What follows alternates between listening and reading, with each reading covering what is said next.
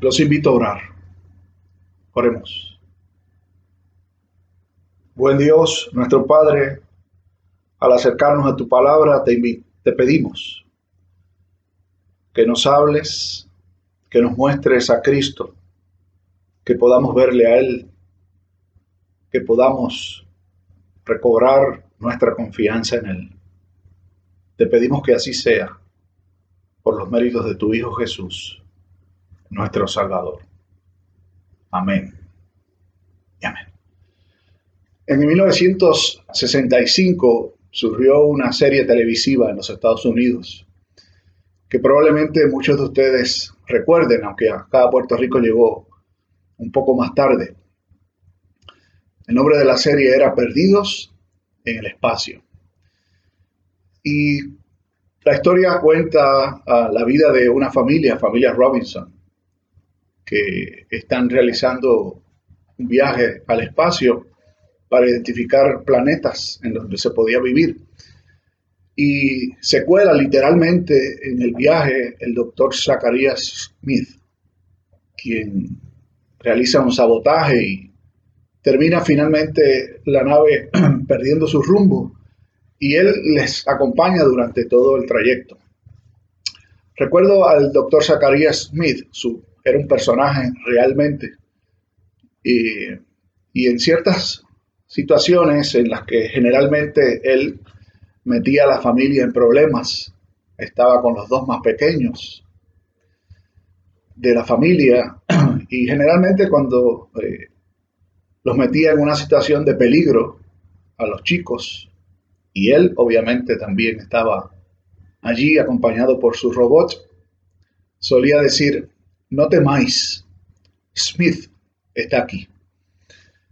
Y ciertamente cuando uno recuerda la historia, recuerda el personaje, uno podría decir que de los labios de cualquier persona se podía esperar una invitación a, a no temer, porque él estaba presente, era justamente porque Smith estaba allí presente, porque él era realmente quien causaba todos los problemas.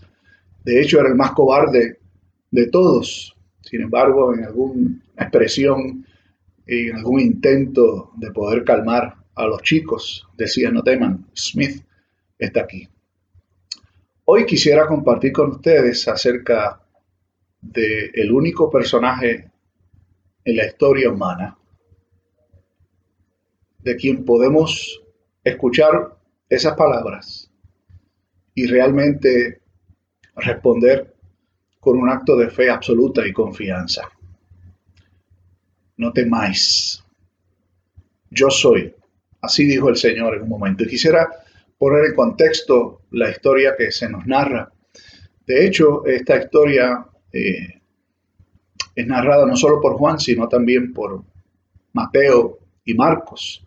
Y se ubica justamente después del milagro de la alimentación de los cinco mil y recordarán ustedes que hemos seguido la secuencia de este Evangelio que estamos estudiando, que es el Evangelio según San Juan, que Jesús, luego de haber alimentado a las multitudes, estos quisieron convertirle en rey. Él literalmente se escapó de ellos para evitar que la multitud eh, lograra su propósito.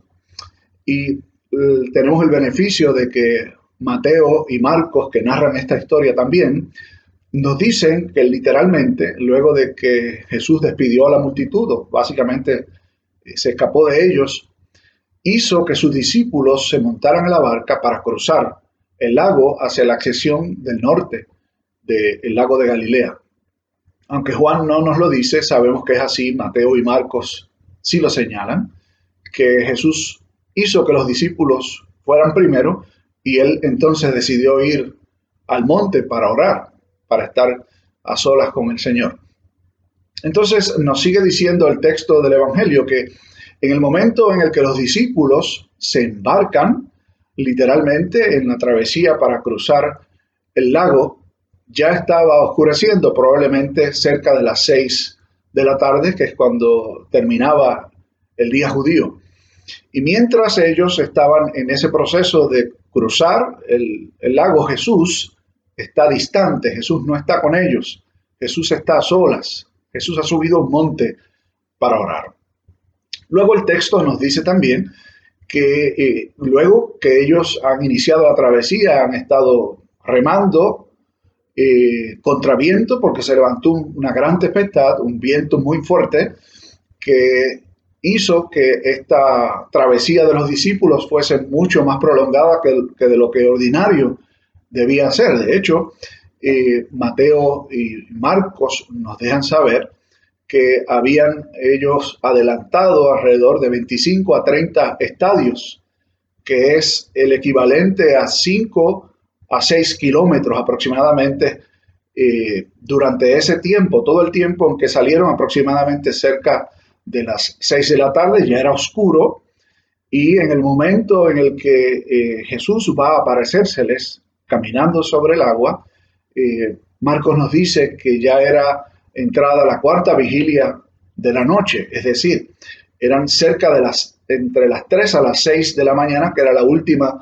vigilia, la cuarta vigilia de la noche. Así que figúrense ustedes toda la noche haber estado remando literalmente contra viento y marea tratando de llegar al otro lado, con algunos elementos que debemos tomar eh, atención y señalarlos particularmente.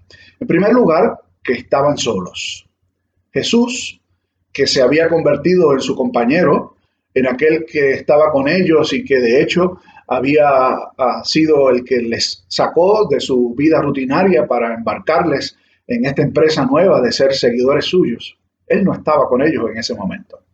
De hecho, la manera en que lo expresa el texto bíblico nos deja saber que Jesús sabía lo que estaba haciendo, es decir, Él los envía primero, Él sabía que iba a cruzar el mar eventualmente, eh, ellos obviamente no lo sabían, de la misma manera que el Señor nos invita a seguirle o nos envía a realizar alguna tarea, alguna misión, y nosotros no sabemos cuál va a ser el destino final, no sabemos con qué nos vamos a encontrar. De igual forma, los discípulos no sabían con qué se iban a encontrar y de hecho no contaban con la presencia física de su Señor. De la misma forma que la iglesia hoy no cuenta con la presencia física del Señor cuando emprende eh, aventuras nuevas. Así que el primer elemento que debemos eh, señalar aquí, destacar, es el hecho de que Jesús no está con ellos físicamente. El segundo elemento es la obscuridad. Hay, hay un par de situaciones que los judíos entendían como ausencia de presencia de Dios y más que eso, como presencia del mal. Uno de ellos es la oscuridad. Así que cuando los discípulos comienzan a cruzar el lago, ya estaba oscuro. Y esto, además del elemento real y gráfico de, tener que navegar en medio de la oscuridad, que no era lo más recomendable, no era lo más eh, deseado, también debemos entender que hay otro elemento de orden simbólico. Hemos dicho que la oscuridad representa tinieblas y ausencia de la presencia de Dios. Así que ya hemos señalado el hecho de que Jesús no está presente. El segundo elemento que señalamos es el hecho de que ahora tienen que hacerlo en la oscuridad. Y en tercer lugar, para los judíos, el otro elemento, además de la oscuridad, que era representación de ausencia de Dios o de presencia del mal, era el mar, literalmente. Los judíos entendían al mar como una expresión del maligno, del enemigo del pueblo del Señor.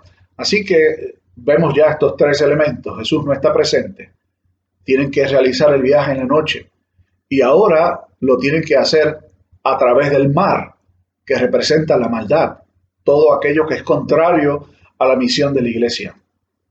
Y como si no fuera poco, el hecho de que no están con Jesús, de que es oscuro, de que están en el mar, se ha levantado un fuerte viento, es decir, una tempestad que está anegando el bote, aunque no lo expresa así Juan, sabemos que es así por el testimonio de Mateo y Marcos. Y en medio de esa lucha, Jesús aparece. Aparece, dice el texto bíblico, caminando sobre las aguas. Y se les adelanta, dicen los otros evangelios. Es decir, Jesús les pasa por el lado como para adelantársele. Y es en ese momento en donde el texto nos deja saber que los discípulos tuvieron gran temor. Todos, absolutamente todos los seres humanos, conocemos por experiencia propia, sabemos lo que es vivir en temor, experimentar el temor.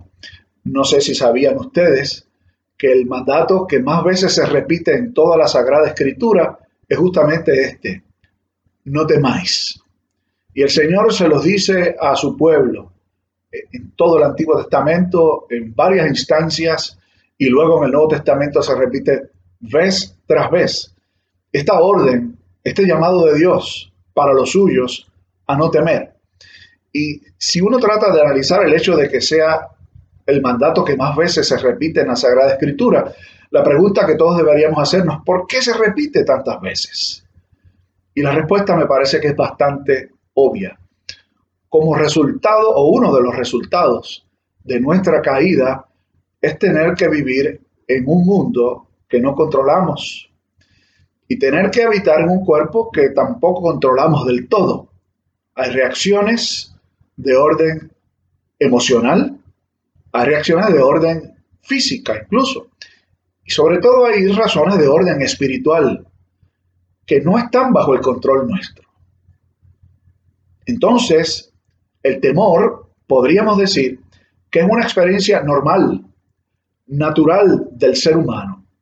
Sin embargo, ¿por qué tantas veces, si esta es una experiencia natural y normal de todos los seres humanos, el Señor nos tiene que repetir vez tras vez, no temáis? Bueno, pienso que en un tiempo como este, eh, en el que estamos enfrentando esta crisis sin precedentes, al menos para los que somos parte de esta experiencia y de esta generación, no habíamos tenido que vivir no solo el hecho de, una enfermedad, de, de una condición viral de este tipo, sino que se acompaña junto con, e, con esto el elemento de que hay medios masivos de comunicación como nunca antes. Y usted tiene acceso a información de un lado de otro. Antes teníamos que esperar que en la televisión salieran los, los medios autorizados para dejarnos saber qué estaba sucediendo y conocer qué estaba pasando.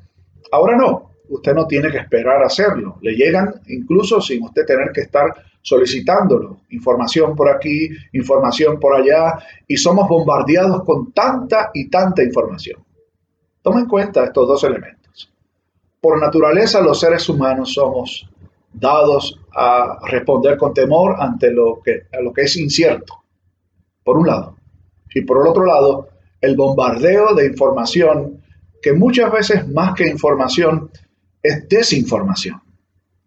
Entonces, somos tentados de un lado y del otro a responder con temor. Y el temor paraliza. De hecho, el temor es la antítesis de una forma que lo expresa uno de los escritores bíblicos, que es eh, Juan, en una de sus cartas, cuando dice que echa fuera el temor.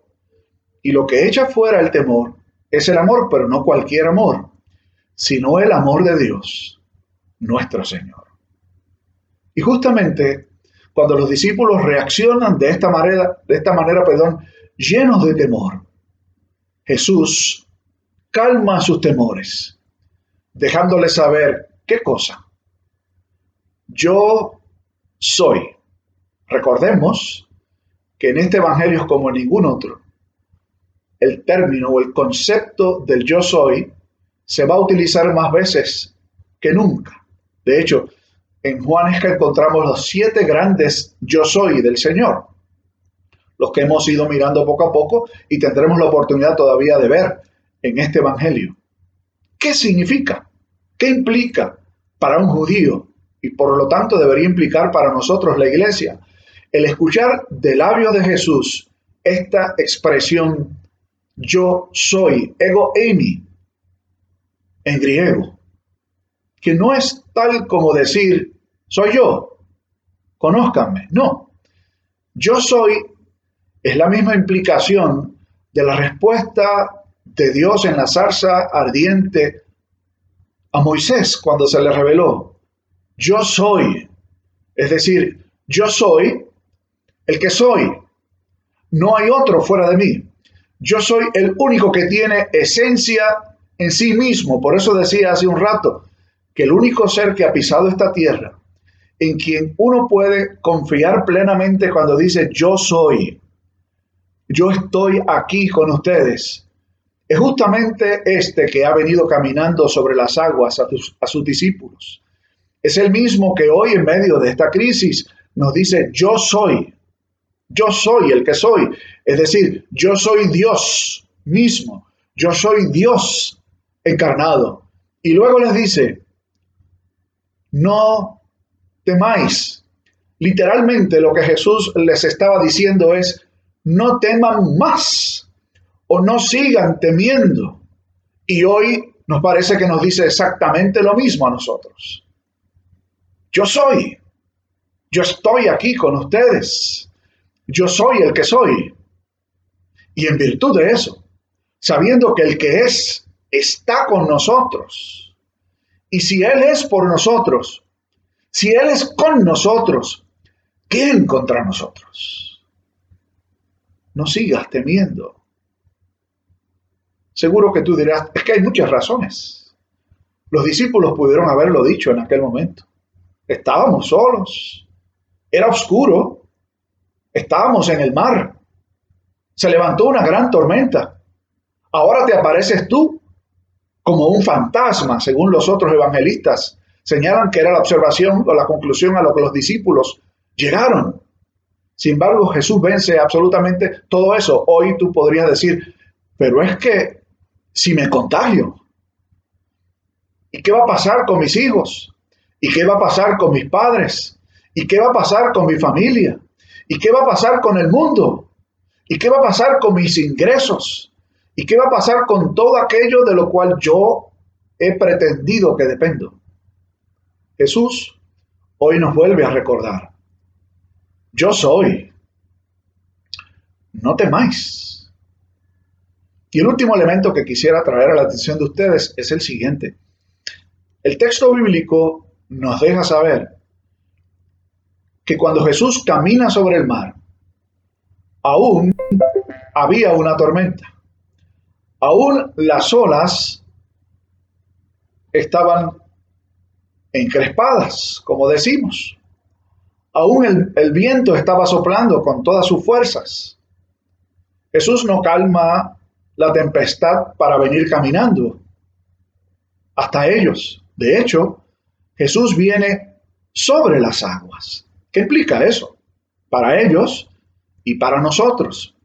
Que por encima de cualquier situación que tú y yo podamos estar enfrentando, y en medio justamente de esa situación, pero sobre todo destaco el hecho que por encima, más allá, es decir, en control de Jesús, llega hasta nosotros, sobre las aguas y en medio aún de la tormenta y nos deja saber que Él es el que es y que siendo el que es, podemos confiar plenamente. Hay una poesía que encontré de un autor desconocido, por cierto, un pedacito que quisiera compartir con ustedes porque me pareció que tiene un mensaje extraordinario. Es una oración que dice así, Señor, manténme quieto aunque se agiten las olas de la tormenta, y aunque las olas inunden mi pequeña barca, o aunque la oscuridad tenga que avanzar, Señor, manténme quieto. Las olas están en tus manos. El más recio mar se calma a tu orden. Dirige mi barca con seguridad hacia el puerto y manténme quieto, Señor, manténme quieto.